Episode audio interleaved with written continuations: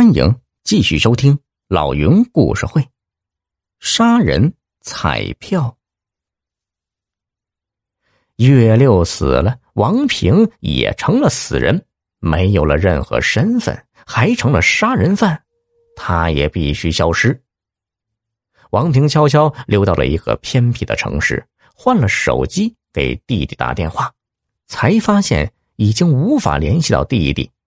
他只好又潜伏回来，暗中观察弟弟的行踪。王平一口气说完，对弟弟说：“这宏基公司的云总，什么事都能干得出来呀。我也是怕你有生命危险。”弟弟王川听完哥哥的讲述，也把自己的遭遇告诉了哥哥。哥俩互换了新的手机号码，王川问哥哥：“哥，那你现在有什么打算？”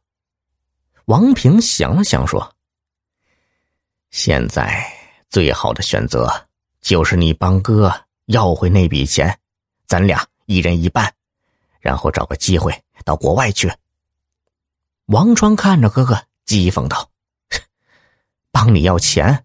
怎么帮？帮你继续杀人吗？”川儿，只要你把手机拍的那些资料都给哥，钱就可以全部要回来。幸亏我当初留了一手，这些东西终于派上用场了。原来云总赖账后，王平突然意识到自己不但无法取回巨款，而且云总肯定还要杀自己灭口，自己已经是个死人了。云总想要除掉自己，简直是轻而易举。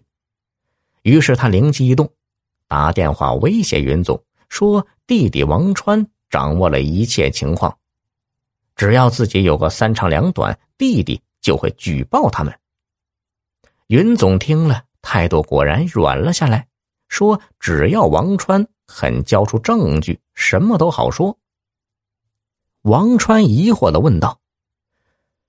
我手机里的资料真的这么重要吗？是啊，你不是拍下了领奖的两个女人吗？你是不是还去那两个女人的家附近调查过？人家别墅外装的监控录像都把你给拍下来了。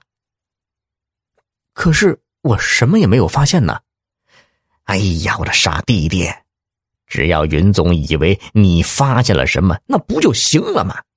你把手机给哥，等哥得到应有的那份钱以后，一准分一半给你。王川突然觉得自己的哥哥是那么丑陋，让人那么恶心。哥，我有一个更好的办法，什么办法？快说呀！王川停顿了片刻，自首。王平一听，顿时叫起来：“不行！”自首，我就彻底完蛋了。你早就没有了任何生路啊！王川说话更加冰冷了。岳六哥，不能就这样冤死。哥，你主动坦白，兴许还可以捡条命。你是我唯一的亲人了，我不希望你走上绝路。王平听后，双手抱头，半天没出声。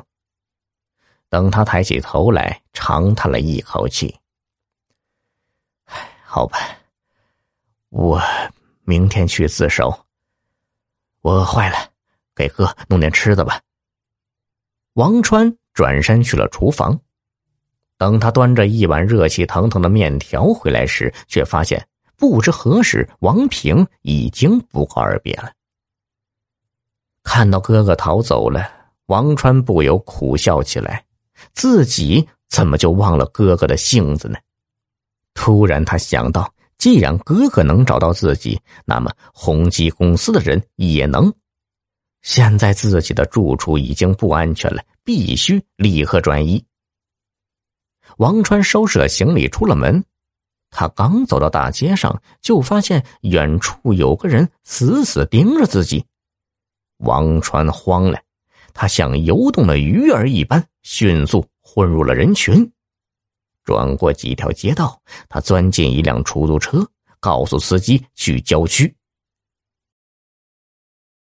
听众朋友，本集已播讲完毕，要多多评论哦。